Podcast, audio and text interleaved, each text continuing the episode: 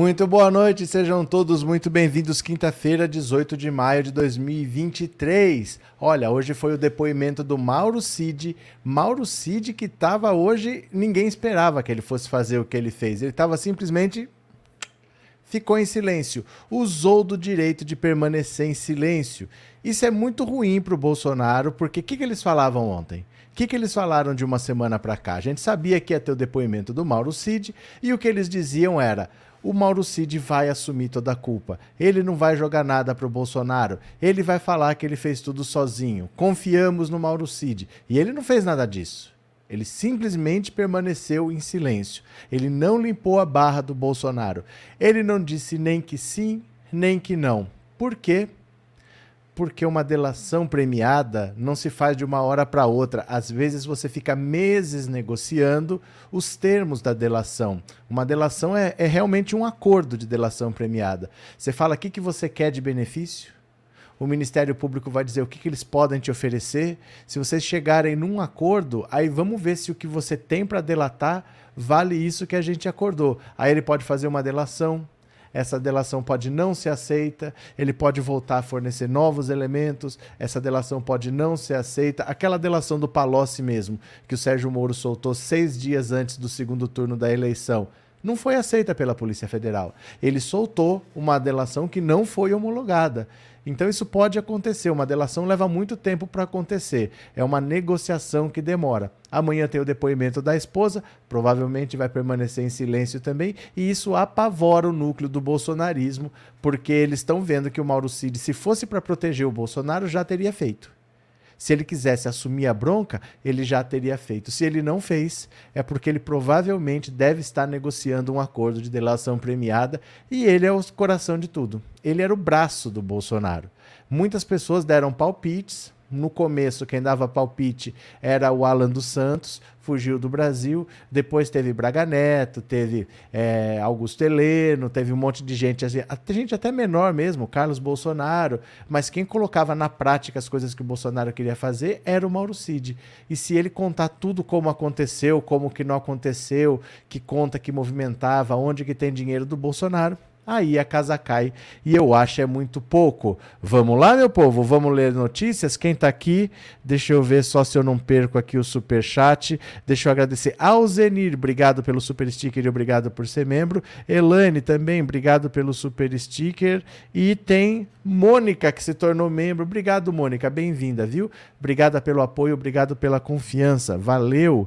Mas não perdi mais ninguém, não, né? Vamos ler notícia, eu vou compartilhar a tela, venha comigo e.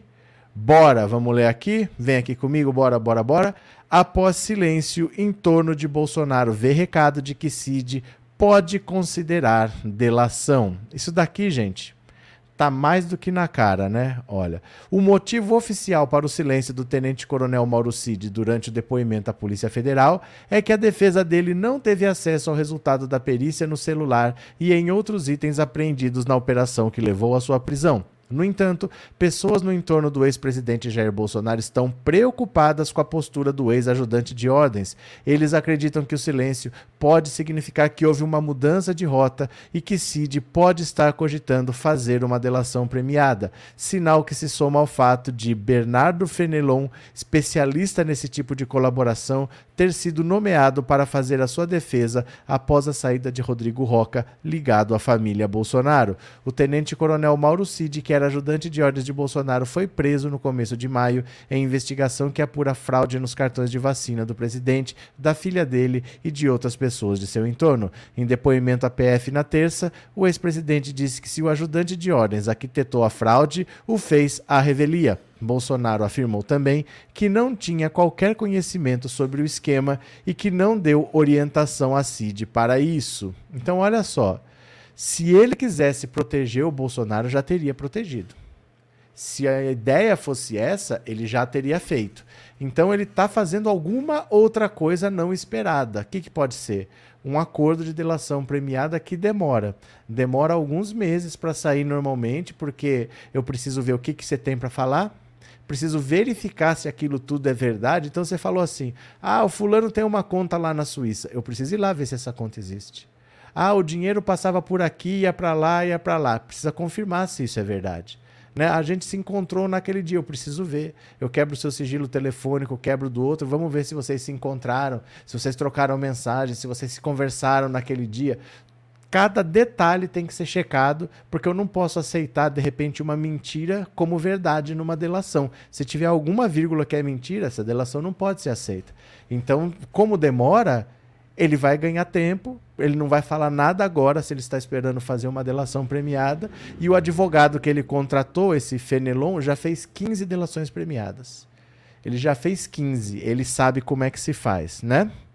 Cadê? É, Célia Barbieri, obrigado pelo super sticker de coração, valeu. Cadê?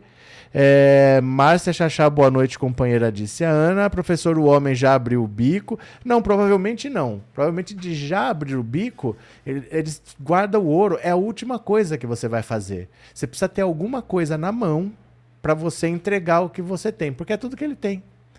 Né? São as armas que ele tem. Então ele não pode entregar de cara assim e depois ver o que acontece. Esse acordo vai ser cuidado assim com muito sabe, com lupa, assim, com no detalhe mesmo. Ele deve ter falado que ele quer delatar, mas ele não delatou ainda, e isso demora. Isso vai nos detalhes porque está mexendo com gente perigosa, né? Está mexendo com gente perigosa, então ele vai ter que se cobrir de várias coisas. Ele é acusado, não sei se ele entra no programa de, de proteção à testemunha, porque ele não é testemunha, não sei se nesse caso pode entrar, mas aí tem um monte de detalhe para pôr no acordo, né? É, é engraçado a gente tentar adivinhar. É porque é só o que dá para fazer. E muitas coisas nós nunca vamos saber. São coisas de bastidores que nunca vão ser reveladas. Por exemplo, o Anderson Torres ter saído é muito estranho, porque ele teve a liberdade negada pelo Alexandre de Moraes uma semana antes. Ele falou que não, não ia soltar. E no dia da soltura, foi revelado que no celular do Mauro Cid eles acharam uma conversa dizendo que a ideia era sequestrar o Alexandre de Moraes e levar para lugar incerto e não sabido, quer dizer, para matar o Alexandre. Mesmo assim, ele soltou, tendo negado, sabendo que tinha um plano contra ele para prendê-lo e matá-lo, mesmo assim ele soltou. Por que, que ele fez isso? Por que, que o Anderson Torres está em casa? Alguma coisa aconteceu. Pode ser um acordo? Talvez nós nunca vamos saber. Vai ficar nos bastidores, entendeu? Muitas partes dessa história, dessa história não, em geral, gente. Em geral, a gente nunca sabe tudo. Muita coisa a gente tenta deduzir e muita coisa a gente tem que aceitar que a gente não sabe. Que infelizmente é assim, né? Cadê quem mais? É, é Carlinhos, se o Cid não delatar a esposa dele, vai abrir o bico. Não, mas não é assim, gente. Não é coisa na louca. Não é que me dá na telha, não. Não é desse jeito. É um acordo que leva meses. Não é assim, se ele não delatar, a esposa fala. Isso é um acordo. Se ele já não falou, alguma coisa eles estão combinando. Isso vai levar meses. Entendeu? Ninguém vai chegar lá na louca, olha, eu vou falando, falando, falando. Se ela quiser fazer um acordo de delação premiada, vai levar meses também. Vai levar meses, entendeu? Isso, isso é bastante cuidadoso e é bastante detalhista. Fiquem tranquilos que assim, Vai levar um tempinho ainda, mas é porque as coisas estão andando. Se fosse para ele proteger o Bolsonaro, aí seria rápido. Aí ele falava lá que ele fez tudo, tal, ele assumia a culpa. Aí era para proteger o Bolsonaro, mas para ele fazer uma delação demora um pouquinho. Guia Martins, obrigado pelo super sticker. Joselita, obrigado pelo super sticker também. Regina, obrigado pelo super sticker e por ser membro. Cadê vocês? É... Professor, será que ele está usando a tática do Anderson Torres e pedir habeas corpus? Ninguém sabe. Não dá para saber. Não dá para saber qual é a tática dele. O que a gente sabe é que se fosse para proteger o Bolsonaro, ele já teria protegido. E ele não protegeu o Bolsonaro. O que se esperava é, ele vai assumir tudo. Ele não vai trair o capitão. Ele vai assumir a bronca. Ele vai falar que foi tudo ele que fez. Ele não fez isso. Ele não fez, né? Cadê? Márcio, boa noite, abraço, meu caro. É, Eulália, obrigado pelo superchat, obrigado por ser membro, viu? Boa noite. Cadê? É, mas se ele fosse dedurar o Bolsonaro, não falava, ele deve ter negociado com o Bolsonaro algum apoio. É exatamente o contrário, Joseildo, não é assim. Sabe o que acontece? É que vocês têm uma noção, muitas vezes, de, de filme ou de novela, de que é assim, eu vou dedurar, eu já. Não é assim que funciona. Isso é um acordo com a justiça. Tem uma lei que regulamenta isso. Não é assim, ó, eu quero delatar, já delatei. Mesmo que ele queira delatar, vai levar meses. É o normal. Porque isso passa por lei, tem que passar por homologação, tem que fazer um acordo com o Ministério Público, aí o Ministério Público tem que aceitar, aí tem que ir para a Polícia Federal, a Polícia Federal volta, tem que ver se o Ministério Público aceita a delação que foi feita, se não manda ouvir de novo. Não é assim, entendeu? É, é, é mais complicado do que parece porque é regulamentado por lei. Então não adianta chegar lá, ó, quero delatar. Você quer ver? Eu vou te dar um exemplo. Sabe o Marcos Valério? O Marcos Valério, ele faz anos que está preso. E ele tenta sair de lá que ele está desesperado. Ele já ficou doente, já foi ameaçado de morte, ele está com medo de morrer na prisão. Aí toda hora ele aparece falando que o Lula, o Celso Daniel, não sei o quê, toda hora ele tenta fazer uma delação e toda hora é rejeitado. Faz anos que ele está tentando fazer uma delação e ele não consegue, porque ele não fornece elementos que realmente justifiquem fazer esse acordo. O que ele fala normalmente é a coisa que ele inventa para ver se cola e não tem colado. Faz anos que ele tenta e ele não consegue fazer. Não é simples assim. Se fosse para falar, já tinha falado. Não é assim. Não é assim. Demora, viu? Cadê? Cadê vocês? Lisete, obrigado pelo super sticker, viu? Obrigado por ser membro. Eletricista, muito obrigado pelo super sticker, valeu. Danilo, se tiver juízo, só paga o que cometeu ou se trumbica todo. É porque ele não tem muita opção. Ele não tem muita opção. Essa opção de assumir tudo, ela não existe. Só existe na cabeça do Bolsonaro que ele pode assumir tudo, porque ele não é um, um gerente. Ele não tinha um cargo gerencial. Ele não tomava decisões. Ele era um ajudante de ordens. Ele era um cara que obedecia. Ele só faz o que o Bolsonaro manda. Não faz sentido você fazer, por exemplo, é, vou fraudar o cartão de vacinação do Bolsonaro lá no sistema do SUS, vou invadir aquele sistema, vou fraudar, vou imprimir os cartões, vou entregar para o Bolsonaro, vou imprimir dentro do Palácio do Planalto, porque me deu na cabeça. Porque ninguém mandou. E aí depois essa senha quando eu deixo de trabalhar para o Bolsonaro, porque ele deixa de ser presidente e vem outra pessoa, ainda passo a senha para outra pessoa, continuar fazendo o que eu estava fazendo. Tudo isso sem o Bolsonaro saber. É a mesma coisa que eles querem falar do 8 de janeiro, dizendo que tudo aconteceu sem o Bolsonaro saber. Quer dizer, os apoiadores, todos bolsonaristas, os financiadores, todos bolsonaristas, os incitadores, todos bolsonaristas, o maior beneficiário, Bolsonaro, e o Bolsonaro não sabia, e a culpa é do Lula. Qual que é a lógica disso? Então são coisas que não colam. Por mais que eles tentem falar, não existe isso de eu vou assumir tudo. Não tem como ele assumir tudo. Não tem. Ele não tem, ele não tinha as prerrogativas para ter feito aquilo tudo sozinho e nem o porquê, nem o motivo e nem a capacidade de fazer aquilo tudo sozinho, né? Cadê que mais? Cadê? Pompílio, até morto recebeu auxílio emergencial. Do que, que vocês estão falando? Valdineide, então o advogado tem que, junto com o CID, fazer o caminho das Índias para delação. Ah, é por isso que chama acordo. Por isso que chama acordo. Ele vai se sentar, o advogado, que já é especialista nisso, ele vai conversar com o Ministério Público, fala: a gente está interessado em fazer uma colaboração premiada, que quer dizer, a gente quer colaborar com as investigações e aí ele fala: a gente gostaria de ver o que, que vocês nos oferecem. Eu falei: olha, se você fizer uma, uma colaboração robusta, a gente pode reduzir a sua pena para até um tanto. Então ele vai ser julgado, vai ser condenado, não sei que pena vai pegar, mas eu posso reduzir para um terço a pena, eu posso a multa que se ele tiver que pagar, reduzo para tanto. Aí ele fala: não, isso aí é muito pouco, porque vai dar muita não sei o quê. Eles vão negociar alguma coisa. Aí fica a critério dele fazer uma delação que justifique aquilo. Aí o Ministério Público fala, Polícia Federal, ó, toma o interrogatório dele. Ele vai lá, questiona, faz o, inquérito, faz a inquisição e ele vai falar um monte de coisa. Volta para o Ministério Público. Ó, isso aqui não dá para aceitar. Só com isso aqui que você falou é muito pouco para justificar isso aqui. Faz outro interrogatório. Ó, só que isso aqui que você falou não tem prova. Eu não achei nada disso que você falou. Faz outro e fica nessa. Até que o Ministério Público aceite ou rejeite de vez.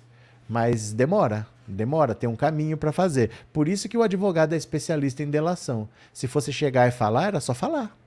Não precisava de um advogado especialista em delação. O cara já fez 15, né? Cadê? que mais? Vitória, obrigado pelo super sticker, viu? Muito obrigado. Vocês estão dando like, meu povo? Vocês estão dando like? Cadê? É... Não aguardem prisão para este ano. Olha, gente, pode ter tudo. Mas é que as coisas não são automáticas, então a gente não sabe quando elas vão acontecer. É difícil que você tenha alguma coisa automática. Olha, cheguei lá, resolvi falar, tô fazendo minha delação, tô indo para casa, agora tá todo mundo preso. Não é assim. Isso é assim lá em Hollywood, talvez, naqueles filmes lá, né? Que é desse jeito, mas na vida real leva meses para fazer uma delação que seja aceita. Vamos ver, né? É Fer, agora a deputada Nicole cai? Não sei. Não sei, gente. Ninguém sabe sobre o futuro. Nós temos que esperar os acontecimentos. Bora para mais uma? Bora para mais uma? É, Câmara rejeita articulação política para salvar Dallagnol. Lira vai dar trâmite burocrático à decisão da Justiça. Isso quer dizer o seguinte: o Arthur Lira não está nem aí. O Arthur Lira falou: ah, tá bom, ele tem que desligar? A gente vai desligar. Só vai fazer o que o RH manda, vamos dizer assim, né? Ó. O presidente da Câmara, Arthur Lira, e líderes dos principais partidos da casa rejeitam articular ou patrocinar uma operação para salvar o mandato de Deltan Dallagnol, que teve o registro cassado pelo TSE. A cassação foi decidida na terça-feira de forma unânime. Os ministros da corte entenderam que Deltan deixou o Ministério Público para evitar punição em investigações preliminares das quais era alvo. A lei da ficha limpa impede candidaturas de pessoas que utilizem desse expediente. Após a decisão, aliados de Dallagnol contavam com uma reversão na Câmara, mas Arthur Lira indicou que isso não vai acontecer. Tanto que na quarta-feira, ao responder a uma questão de ordem do deputado Maurício Marcon, disse que a mesa diretora da Câmara iria seguir o que determinam as normas da casa para situações como essa a mesa seguirá o que determina o ato número 37 de 2009. A Câmara tem que ser citada, a mesa informará o corregedor, o corregedor vai dar um prazo ao deputado, o deputado faz a sua defesa e sucessivamente. A corregedoria encaminhou a notificação a Dallagnol nessa quinta. O deputado tem cinco dias para apresentar a sua defesa. O despacho de perda de mandato cabe à mesa diretora, composta por Marcos Pereira, Sóstenes Cavalcante, Luciano Bivar, Maria do Rosário e Júlio César. E Lúcio Moschini, além de Lira. Veja no vídeo abaixo quem deve substituir Deltan na Câmara. Não há disposição na Câmara de encarar um embate ou enfrentamento com o Judiciário por conta de Deltan. Olha, isso aqui é o que eu falei para vocês. Deltan Dallagnol e Sérgio Moro são odiados pela, pela classe política. Ele, eles perseguiram a classe política, eles prenderam um monte de gente que está ali. E muitos por dinheiro. Muitos não é porque eles estavam combatendo o crime, não era por dinheiro. Eu prendia um cara por prender, por prender mesmo. Ó, ou você vai ser condenado. Ah, mas você vai ser condenado. Nós já sabemos que você vai ser condenado. Agora, você pode delatar os seus amigos aí. O cara delatava 10. Eles iam atrás desses caras, com culpa ou não. Ó, você foi delatado, você está preso. Você vai ser condenado mas você pode delatar alguém. E aí eles iam atrás de 100, aí eles iam atrás de mil, e assim ia. A Lava Jato saiu de controle por causa disso, virou uma fábrica de delação premiada e tudo com dinheiro entrando e saindo, entrando e saindo. Então a classe política detesta o Dallagnol, detesta o Sérgio Moro. Ninguém vai mexer um único dedo para salvar o Dallagnol. E aí tem outra. As principais forças políticas hoje são PT e PL. Os dois partidos da esquerda e da direita que são os mais importantes. O PT jamais vai salvar o Dallagnol, por motivos óbvios. E o PL, o PL é interessante, porque quando a candidatura dele é invalidada, você tem que pegar recontar os votos, porque tem aquilo de voto de legenda, tal, né? Então é feita uma recontagem. Quem vai ficar com a vaga dele é um deputado do PL. Se ele fosse deputado e ele, por exemplo, renuncia, vem um suplente do próprio partido. Então, ele é do Podemos, seria um suplente do Podemos. Mas como o problema foi lá na campanha, você tem que fazer a soma dos votos como se ele não tivesse participado. A partir daí, você redistribui os votos e quem ocupa essa vaga vai ser um deputado do, do PL. O PL, que já é o maior partido com 99, vai passar a ter 100 deputados. E quanto mais deputados, mais dinheiro o PL recebe. Então o PL também não tem o menor interesse em salvar o Dallagnol, porque ele vai ganhar uma cadeira a mais. O PT não tem interesse, que é o maior partido da esquerda, o PL não tem interesse, que é o maior partido da direita, os outros não têm interesse de comprar briga com o TSE ou com o STF, ele está na roça mesmo. Por isso que o Sérgio Moro, ó, tá vendo que ele é o próximo e está querendo ir embora para os Estados Unidos, viu? Cadê? Roseli, hoje foi o dia 2 da choradeira do dinheiro. foi chorar na Globo News, porém levou a verdade nas fuças. Eu acho é pouco. Guilherme, des, os desmandos da Lava Jato vão começar a vir à tona. Agora, cadê que mais? É, Guia Martins, Xandão deu outro pito no Cássio com Bora para mais uma, bora para mais uma. Alexandre de Moraes não teria maioria hoje no STF para prender Bolsonaro. Olha só. Alexandre de Moraes não teria maioria hoje no STF para prender Jair Bolsonaro. Ou seja, caso tome uma decisão monocrática, quer dizer, uma decisão isolada, sozinho, no âmbito de alguma das várias investigações sob seu comando para prender preventivamente o ex-presidente, o ministro teria dificuldade para que a maioria do plenário o apoiasse. A avaliação da maioria dos ministros é que, ao menos ao que se sabe até agora, não há nada robusto ao ponto de prender Bolsonaro. O fato de ser um ex-presidente e o risco de vitimizar o ex-presidente entram nesse cálculo. A prisão preventiva ocorre quando há algum tipo de investigação ou de cometimento de novos crimes quando o investigado está solto. Mas esse é um entendimento circunstancial. Algum fato novo que traga argumentos robustos para a prisão preventiva pode mudá-lo. Olha, na verdade, na verdade, um juiz, ele não olha para a vida. Ele não olha para a realidade ele olha para os autos do processo, ele olha para o que está na frente dele, ele olha para as provas. Independente do que aconteceu, ele precisa de provas. E hoje você não tem ainda provas contundentes de uma coisa muito grave para você prender um ex-presidente da República que tem apoiadores, que podem fazer o que fizeram no 8 de janeiro, que podem fazer o que fizeram no dia 12 de dezembro. Então eles querem prender o Bolsonaro quando eles tiverem elementos muito contundentes que não deixem dúvida. Que até o bolsonarista fala: "Poxa, aí não tem o que fazer".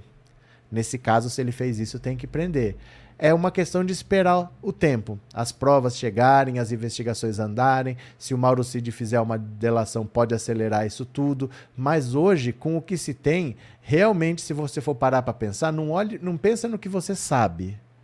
Não pensa no que você sabe, pensa no que tem de provas. Por exemplo, você acha que o Bolsonaro comandou o 8 de janeiro? Claro, Todo mundo acha isso. Mas você tem uma prova de que ele realmente comandou? Para o juiz, o que interessa é se você tem prova, não é se você sabe. Na sua cabeça você pode saber o que você quiser. Mas você tem uma prova, uma prova incontestável que você fala: ah, aqui foi. Aqui não tem como dizer que não foi. Você precisa de uma prova. E hoje em dia você ainda não tem essa prova contundente. O fato todo mundo sabe. Ninguém duvida, ninguém acha que o Bolsonaro é inocente. Mas você precisa ter a prova ali nos autos. E isso vai acontecer. É questão de pouco tempo, vai acontecer. Márcio, se o Marreco for caçado, quem entra é o Paulo Martins, ex-apresentador do SBT e Record, Bolsonar, bolsonarento roxo. Eu não sei. Eu não sei, parece que tem que fazer uma outra eleição para senador, viu? Eu acho que tem que fazer uma outra eleição para senador, se não me engano, viu, Márcio? Eu estava vendo alguma coisa nesse sentido. Parece que no caso de senador, faz uma outra eleição. Vamos ver. Acho que é só quando é proporcional. Quando é eleição assim, proporcional, né? Deputado, vereador, que você redistribui os votos. Mas quando é majoritária, presidente, governador, prefeito e senador, eu acho que faz outra eleição. Tenho quase certeza. Obrigado, viu, Márcio? É, Nadir, boa noite a todos da live e ao professor, boa noite. É, Aguinaldo, obrigado pelo superchat, obrigado por ser membro. Gente, quem quiser colaborar com o canal, colabora no Pix, tá?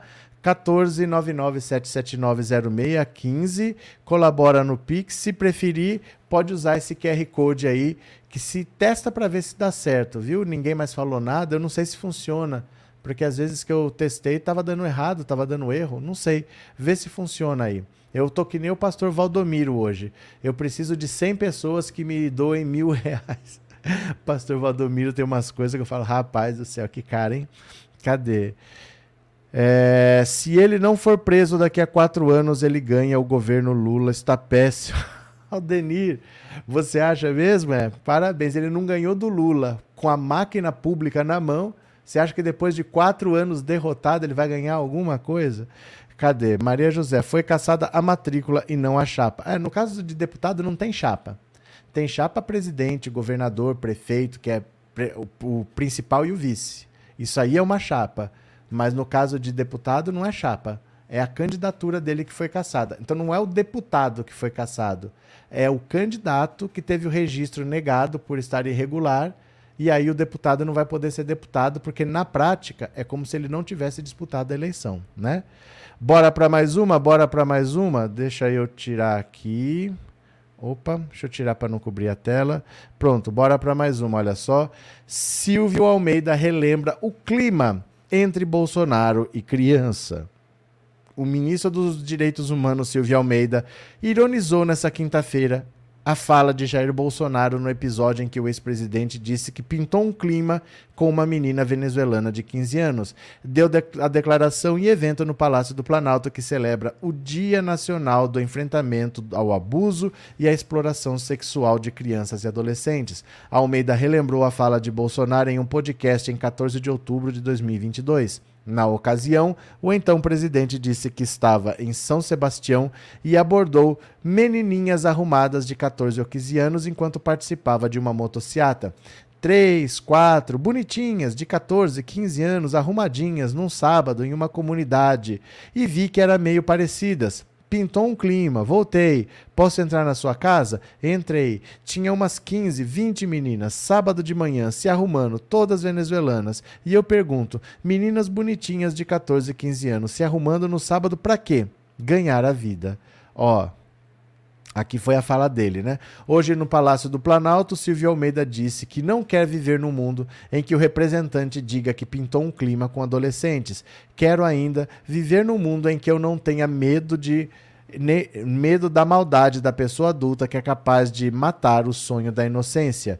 Não quero viver em um mundo em que o representante diga que pintou um clima com adolescentes. Almeida disse ainda que a fala de Bolsonaro diminui a importância de se combater o abuso sexual contra crianças e adolescentes. A sentença de Bolsonaro também foi relembrada pela primeira-dama Janja. Ela publicou um vídeo em suas redes sociais em que diz: Não existe pintar um clima entre adulto e criança. Janja está em deslocamento ao Japão, onde Lula participa do G7.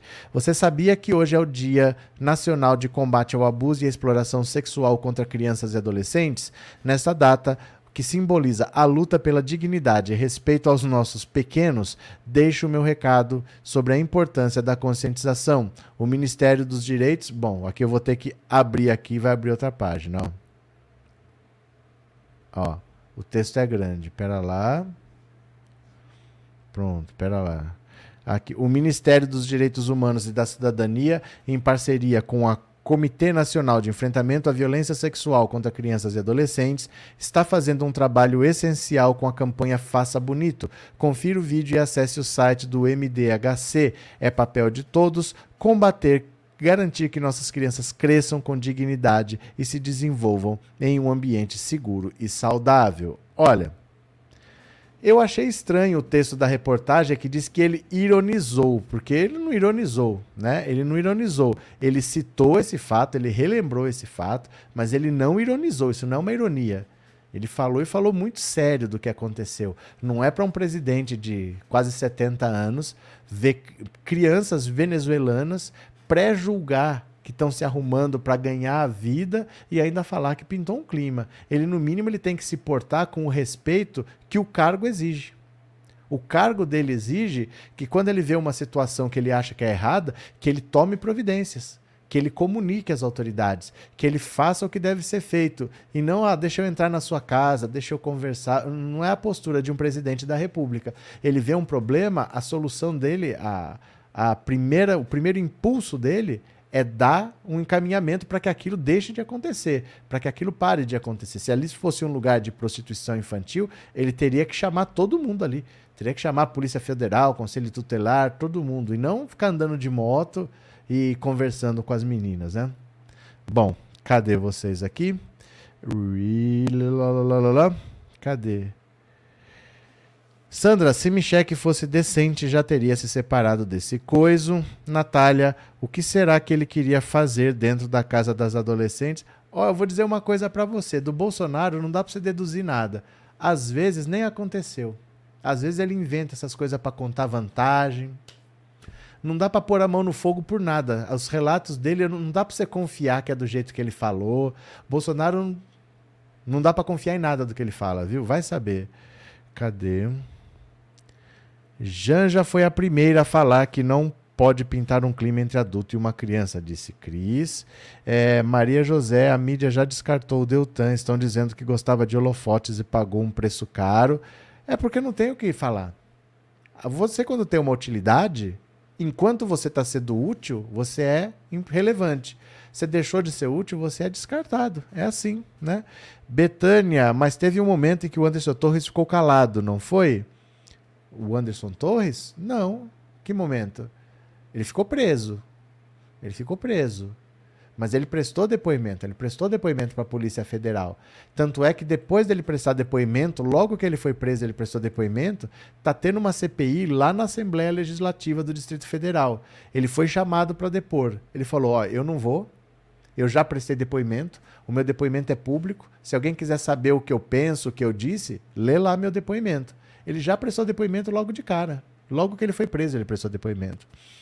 Cadê? Boa noite, professora Anivalda. Boa noite, Marlene. Cadê vocês? É, Márcia, o gado tá passando pano com conversa de que para entrar no Connect SUS tem que fazer reconhecimento facial. É isso mesmo, produção? Não tem a menor ideia. Não tem a menor ideia do que o gado fala, nem do que, que eles querem dizer. Gente, ignorem o gado. O gado fala qualquer loucura, qualquer maluquice. O gado não tem os pés no chão, não. O gado não vale nada, né?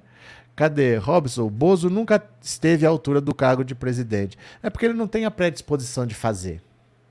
Ele não tem a predisposição. Porque, por exemplo, vamos dizer que eu sou prefeito da minha cidade. De repente eu estou passando num lugar que eu nunca tinha passado. Falei, caramba, eu moro aqui tantos anos, nunca passei aqui e vejo um negócio todo errado que não era para estar tá daquele jeito. Eu vou ligar para o secretário de habitação, secretário de infraestrutura. Oh, o que está acontecendo? Por que, que isso aqui está assim? Você quer saber por que, que as coisas são daquele jeito. Então você não vê crianças que você acha que é um lugar de prostituição e você vai lá conversar, bater papo, depois você conta num podcast, você toma atitudes. Se você está na vida pública, é para fazer alguma coisa. E o Bolsonaro nunca teve a predisposição de fazer rigorosamente nada, né? Bora para mais uma? Bora para mais uma? Opa! Após deixar rede, Randolph Rodrigues deve voltar ao PT. Randolph Rodrigues saiu da rede. Rede Sustentabilidade, ó. Após anunciar a desfiliação do partido Rede Sustentabilidade nesta quinta-feira, o senador Randolfo Rodrigues deve voltar a integrar o Partido dos Trabalhadores. A informação foi divulgada por Juliana Dalpiva. A reportagem, duas fontes ligadas ao governo informaram que as conversas para o retorno do senador ao PT estão extremamente adiantadas e a confirmação da filiação deve sair entre este fim de semana e o início da semana que vem. O líder do governo era filiado ao partido liderado por Gleisi Hoffmann até 2005, quando deixou a sigla para integrar o PSOL, onde ficou 10 anos e migrou para a Rede Sustentabilidade em 2015. Ao anunciar a saída, Randolph disse que a decisão é irrevogável. O motivo da desfiliação seria desentendimentos com a ministra do Meio Ambiente, Marina Silva, que lidera a sigla. Agora, a rede perdeu um único representante que tinha no Senado. Na Câmara, o partido conta com o deputado Túlio Gadelha, além de Marina, que foi licenciada do cargo para liderar a pasta do meio ambiente no governo Lula. Aqui tem o comunicado, né? Ó, vamos ler que é curto. Nos últimos anos, o povo brasileiro enfrentou a sua quadra mais dramática. A democracia, há muito conquistada, esteve sob real ameaça. Nesse período, nas ruas, nas instituições, em especial no parlamento, o nosso partido esteve ao lado dos brasileiros lutando contra o fascismo e cumpriu um papel histórico com amor, coragem e dedicação. Me honrará para sempre ter sido parte desta jornada épica. Agradeço aos companheirismo e o convívio desse período. Em especial, levo para toda a vida exemplos de lealdade ao povo, como da companheira Heloísa Helena, que ontem, hoje e sempre me inspirará. Minhas palavras trazem, sobretudo, gratidão. Tenho a certeza de que continuaremos juntos nas lutas por democracia, justiça e na construção de uma sociedade livre da fome e da opressão. Dito isso, peço em caráter irrevogável a minha desfiliação da Rede Sustentabilidade Brasília, 18 de maio de 2023. Então, Randolfo Rodrigues, que é de de fato, o Procurador-Geral da República é ele quem faz a função. O Aras não faz nada. Quem vai lá, quem vai no STF, quem fica provocando é o Randolph, não é o Aras. Ele agora sai da rede e vai para o PT. Vamos falar a verdade, né, gente? É, é muito partido pequeno. Esses partidos não têm muita justificativa para existir. Se você pensar a rede que tem dois deputados e um, um senador, agora só tem dois deputados, não sei, se a gente acha que tem partido demais, por que, que a gente quer um partido que cabe no banco de trás de um Fusca, né? Não dá para ter tanto partido pequeno assim. Então, é, a tendência natural é que esses partidos pequenos vão migrando, vão se fundindo com partidos maiores, porque é muito partido e não adianta você ter um monte de partidinho pequeno, tudo brigando, tudo querendo marcar posição, tudo querendo dizer que é relevante, quando são dois, três deputados só. Vamos ver, né? Cadê?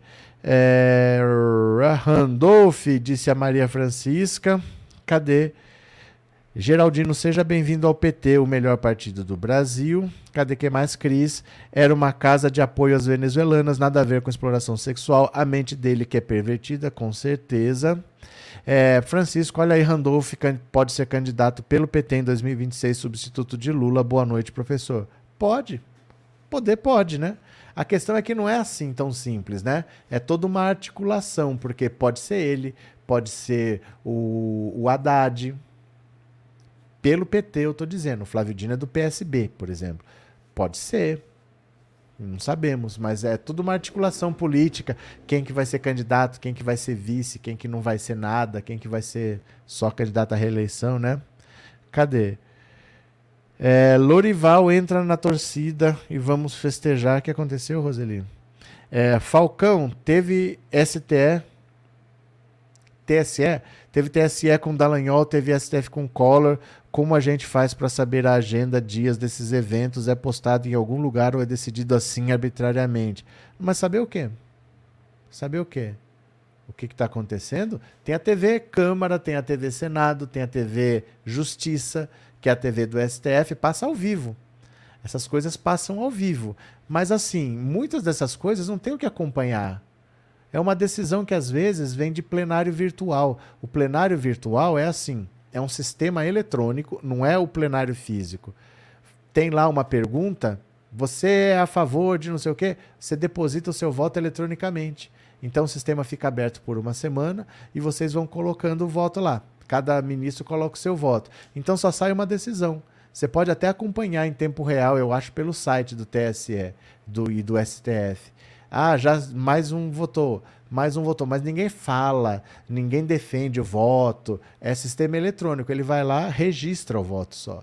E você só fica sabendo depois do resultado. Então, muitas coisas vêm do plenário virtual, entendeu? Não tem como acompanhar porque não é um plenário físico onde as pessoas falam, contestam, tem bate-boca, muitas vezes é plenário virtual. Então, às vezes, é só ver a notícia mesmo. E, e, não adianta acompanhar ao vivo muitas dessas coisas, porque são coisas longas, longas. São dias de votação. A votação do Collor começou ontem para terminar hoje, entendeu? São horas, dias às vezes de votação. Se você quiser acompanhar, TV Câmara, TV Senado, TV Justiça. Você pode acompanhar o que está passando ao vivo ali, mas ó, são horas, são horas, interrompe, passa para outro assunto. Não é uma coisa assim, com hora para começar e hora para terminar, sabe? Por exemplo, quando eles estavam falando do Daniel Silveira, decidiram parar. Ficou para outra semana. Só começou, não terminou, ficou para outra semana. Alguém pede vistas, para, passa para outra coisa. Não é uma coisa assim, você assiste com sequência, sabe? É bem interrompido. Sandra, obrigado pelo super sticker e obrigado por ser membro, viu? Muito obrigado, Sandra. Danilo tem algum significado os três ministros do TSE indicado por Bozo ter votado pela cassação do dinheiro? Não foram eles que votaram, foram todos. Foram todos. Sabe o que acontece? O Bolsonaro mudou a nossa maneira de pensar. Um juiz vota de acordo com a lei, não vota de acordo com quem indicou. Não tem isso do voto variar de acordo com quem indicou. Bolsonaro que botou isso na nossa cabeça. Não existe isso. Se o cara é inocente, ele vai para casa, ele é inocente. Se o cara é culpado, ele vai para cadeia. Bolsonaro é que botou esses dois, dois trastes lá, que assim, o cara é culpado, mas eles votam a favor. O cara é bandido, mas eles mandam para casa. Mas isso não existe. Os caras votaram a favor da cassação porque o Dallagnol tinha que ser cassado. Porque tinha motivo ali. Não é porque ele votou com o Bolsonaro que ele vai votar contra. Gente, nós estamos falando de justiça. Não estou falando de política. Política você tem as suas razões. Mas a justiça não. A justiça é o que é certo e o que é errado. Né? O Bolsonaro é que mudou a nossa percepção de que o voto pode mudar de acordo com quem indicou. Isso não existe. Né? Cadê? É, André, depois do Lula, o mais preparado é o Flávio Dino. Bora para mais uma. Lula deve ter nove reuniões bilaterais no Japão, incluindo Marcon, Macron e Scholz. O presidente Lula deverá ter ao menos nove reuniões bilaterais com autoridades de outros países durante a viagem ao Japão, onde participará como convidado da cúpula do G7. Na lista estão marcados encontros do petista com o presidente da França, Emmanuel Macron, com o chanceler da Alemanha, Olaf Scholz, com o primeiro-ministro do Canadá, Justin Trudeau. Também estão previstas conversas individuais de Lula com autoridades da Austrália, do Japão, da Índia, da Indonésia, do Vietnã, bem como o secretário-geral da ONU, Antônio Guterres. As reuniões bilaterais do presidente brasileiro com chefes de governo de outros países acontecerão à margem da cúpula do G7, que em 2023 é realizada na cidade de Hiroshima. Veja a programação. Dia 19, Lula vai se conversar com o primeiro-ministro da Austrália, Anthony Albanese. Depois, no dia 20, olha o dia 20. Primeiro-ministro do Japão, Fumio Kishida. É, o primeiro-ministro da Indonésia, Joko Widodo. Primeiro-ministro da Índia, Narendra Modi. É, presidente da França, Emmanuel Macron. E o chanceler da Alemanha, Olaf Scholz. Aí no dia 21 primeiro-ministro do Canadá, Justin Trudeau, secretário-geral da ONU, Antônio Guterres, e o primeiro-ministro do Vietnã, Pham Minh Chinh. Pronto. Então o Lula, a diferença do Bolsonaro, que ficava isolado num canto, que ia para Nova York e comia pizza na rua, não conseguia conversar com ninguém, porque ninguém tinha o que conversar com o Bolsonaro. Bolsonaro era uma figura vulgar, uma figura tosca, uma figura descredibilizada, porque ninguém apertava a mão do Bolsonaro achando que ele fosse cumprir o que ele falava, o Lula é completamente diferente. Os líderes mundiais querem conversar com ele pela relevância, pelo que ele representa e pelo que eles, eles sabem que se fizer um acordo com o Lula, o Lula vai cumprir.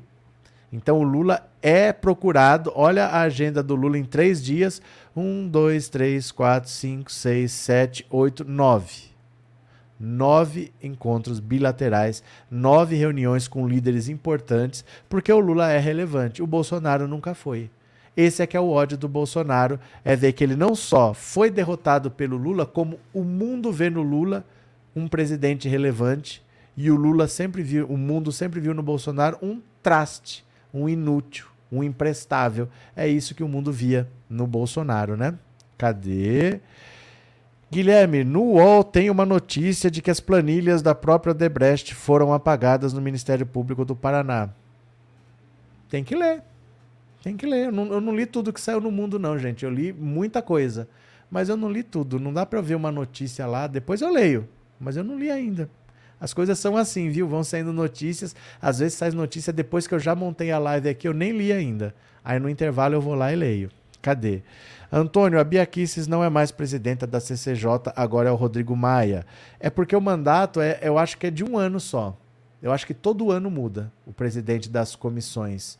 E ela foi por um ano. Aí acabou aquela legislatura, agora não é mais. Era no tempo do Bolsonaro ainda, né? Cadê? É, bom filho a casa torna, disse. A Regina está falando do, do Randolph. Adelmárcia, depois do depoimento do office boy, o Minto disse que 2022 é página virada e ele não tem rancor, o verdadeiro idiota implorando para não ser preso. Mas não tem muito o que fazer. Mas não tem muito o que fazer. Não depende mais dele. O que ele podia ter feito, ele já fez e ele fez errado. Agora é cadeia, né? Cadê que mais? Boa noite, Cláudia, bem-vinda. Vamos chegando. Arilena, com certeza ele já está preparado com o advogado para tentar diminuir o máximo as punições que virão, pois ele sabe que não tem para onde correr e está sozinho nessa, até porque o Bozo falou hoje que cada um que siga a sua vida. Não, é que assim, eles achavam que o Mauro Cid ia proteger o Bolsonaro. E ele ficou quieto. Ele ficou mudo. Né? Ele ficou, não protegeu ninguém. Por que, que ele não protegeu? Se ele quisesse proteger, era só falar. Mas ele não falou. Ele ficou quieto. Então, esse é o medo, né? É, que absurdo Biaquice na CCJ não sabe o que é cláusula pétrea, Lourival. Cadê? Roseli agora virou o comichão dos carrapatos jumentos. O que, que quer dizer essa frase? Ai, Carlinhos, o gado não gosta do Lula porque ele faz coisas boas, ajuda os pobres. Gadaiada, gadaiada, presta atenção. Gadaiada, presta atenção. Vocês estão autorizados. Gadaiada, presta atenção. Vocês estão autorizados a comprar gasolina barata. Você pode ir até o posto mais perto da sua casa. Eu sei que você não fez o L, eu sei. Mas você está autorizado a abastecer com gasolina barata. A guerra da Ucrânia não acabou. Os, o ICMS está sendo cobrado de novo. Os impostos federais estão sendo cobrados de novo. E a gasolina baixou. Mesmo você tendo acreditado que a culpa era da guerra da Ucrânia, que a culpa era dos governadores por causa do ICMS, que o governo já tinha feito a parte dele, que era retirar os impostos. Mesmo você tendo acreditado nisso, você está autorizado a abastecer o seu tanque com gasolina barata. Então pode ir até um posto perto da sua casa. Não precisa nem fazer o L, pode ficar na sua, só peça para abastecer, pague, sai, vai dar uma volta, você está autorizado. Tá? Fica, fica à vontade. Nós não temos raiva de vocês, não. Vocês podem aproveitar das coisas que nós conquistamos quatro anos o Bolsonaro falando que não podia fazer nada, que não podia fazer nada porque é o preço internacional, porque é o preço internacional, mas agora que o Lula falou que ia fazer e fez, fique à vontade você pode ir lá e abastecer seu carro com gasolina barata, viu? Fica à vontade. Pode ir lá, vai no posto, enche o tanque, aproveite, aproveite do bom governo que nós estamos fazendo para vocês também. Aproveite do Lula, que é um presidente de verdade. Respira um pouco de ar fresco, abasteça seu carro, vai comer uma pizza. Beleza? Vocês estão autorizados. Aliás, deixa eu mostrar para vocês no Instagram. A coisa mais linda é quando quem fala não sou eu. A coisa mais linda é quando quem fala é um bolsonarista. Olha esse senhor que votou no Bolsonaro, o que, que ele falou. Tá lá no Instagram. Opa. Pensando Auto Insta. Pensando Auto Insta. Se você não me segue, me siga lá. Pensando Auto Insta tá? Se você quiser direto, abre seu Instagram, faz isso agora. Clica, abre seu Instagram, digita Pensando Auto Insta e veja o relato desse senhor, porque eu posso falar o que eu quiser, mas quando vem de um bolsonarista, é muito mais gostoso, ó. Pensando Auto Insta, Pensando Auto Insta. Ouça aqui comigo, ouça. A coisa que tem é a gente ter que admitir que o que a gente achou que ia dar jeito no Brasil, que era o Bolsonaro. Eu votei no Bolsonaro, achando que ele ia dar jeito no Brasil, acabar com a corrupção. Só que ele, durante quatro anos, não deu jeito nessa putaria de preço internacional dos combustíveis aí da Petrobras. E eu tô falando de combustível, gente, porque o combustível é o que movimenta esse país. Até o mendigo que dorme na calçada é afetado pelo alto preço alto dos combustíveis. Quem não tem carro, todo mundo é afetado. Quem trabalha no campo, todo mundo é afetado. Sabe? Porque aí vem o cara aí que todo mundo sabe o que, que ele fez nos outros mandatos aí, não precisa nem falar aqui, né? Vem e dá jeito na situação. Porque era o desejo de todo mundo nesse país que se acabasse com essa história de preço internacional de combustível, sendo que nosso combustível é produzido aqui. E o que é pior, o que é pior, preço internacional, o álcool baseado no preço internacional do combustível. Gente, fala pra mim, fala pra mim, eu quero que vocês falem pra mim. Aonde que tem um pé de cana na Arábia Saudita? Procura um pé de cana no Irã. Lá para Arábia, no deserto, lá procura para ver se vocês acham. E toda vez que a gasolina e o óleo diesel subia, o álcool sobe também sendo que a cana não aumenta, sendo que o salário de quem trabalha aqui colhendo a cana não aumenta, o frete do, do, do, do, do caminhão que leva a cana não aumenta. Então essa putaria tinha que acabar. Infelizmente a gente tem que reconhecer que o que chegou aí, que tem a fama que tem, deu jeito numa coisa que o Bolsonaro falou durante quatro anos que não tinha como mexer, que é o preço internacional. A pior coisa que tem. É, meu Deus do céu.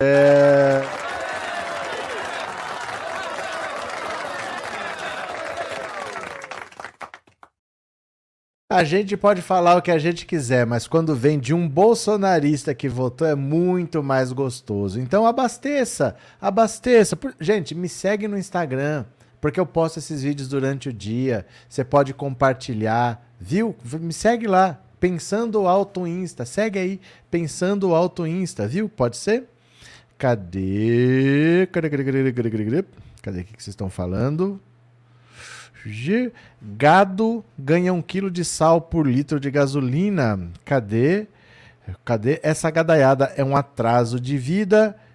Rezelene, boa noite, bem-vinda. Pronto. Vamos ler aqui mais uma. Bora, vem aqui comigo, bora aqui comigo. Opa, tem que compartilhar de novo. Aí, bora, vem aqui comigo. STF forma maioria para condenar Collor por corrupção em caso da Lava Jato. Isso é Lava Jato, tá? Não tem nada a ver com confisco de poupança, não. Ó. O Supremo Tribunal Federal formou maioria nessa quinta-feira para condenar o ex-presidente Fernando Collor por corrupção passiva e lavagem de dinheiro em uma ação penal da Operação Lava Jato. Cinco ministros já votaram para acompanhar o relator Edson Fachin nesse ponto. Votaram nesse sentido nessa quinta-feira André Mendonça, Luiz Roberto Barroso, Luiz Fux e Carmen Lúcia. Na quarta-feira, Alexandre de Moraes também já havia acompanhado Fachin. Com exceção de Mendonça, os outros ministros também votaram para condenar Collor por organização criminosa. Até agora, o único ministro a divergir foi Nunes Marques, que votou por absolver Collor e os outros réus de todas as acusações. A sessão foi interrompida e será retomada na próxima quarta-feira. Faltam os votos de Dias Toffoli, Gilmar Mendes e Rosa Weber.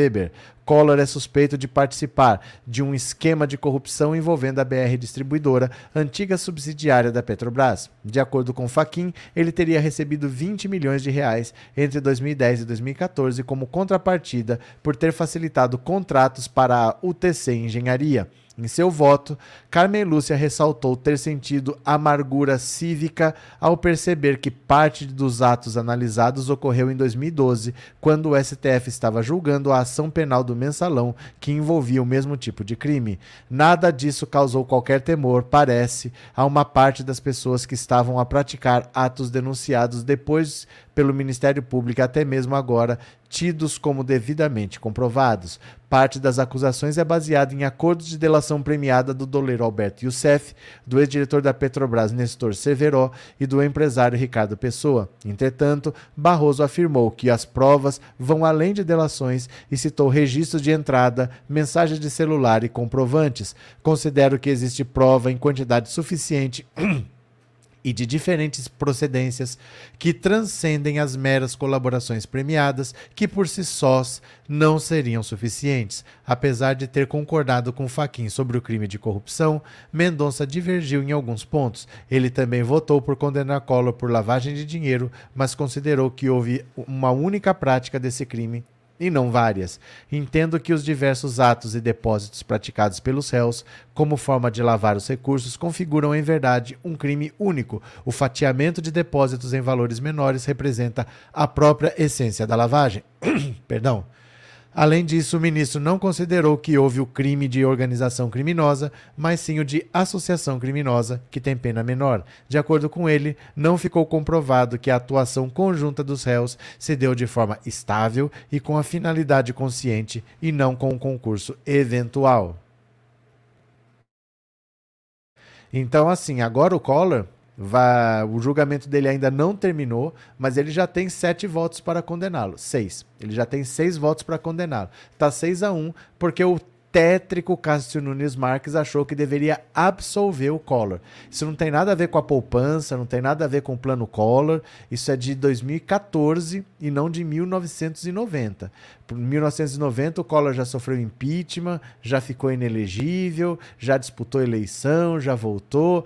Não tem nada a ver com aquilo lá. É corrupção por causa de contratos da BR Distribuidora, que ele teria favorecido uma empresa para assinar esse contrato e depois ele acabou sendo é, pego agora com 20 milhões de reais que ele recebeu por corrupção. Então, Collor, não sei com que idade ele está agora, porque em 99, 30 anos atrás, eu acho que ele tinha 45, ele deve estar tá com 75 por aí.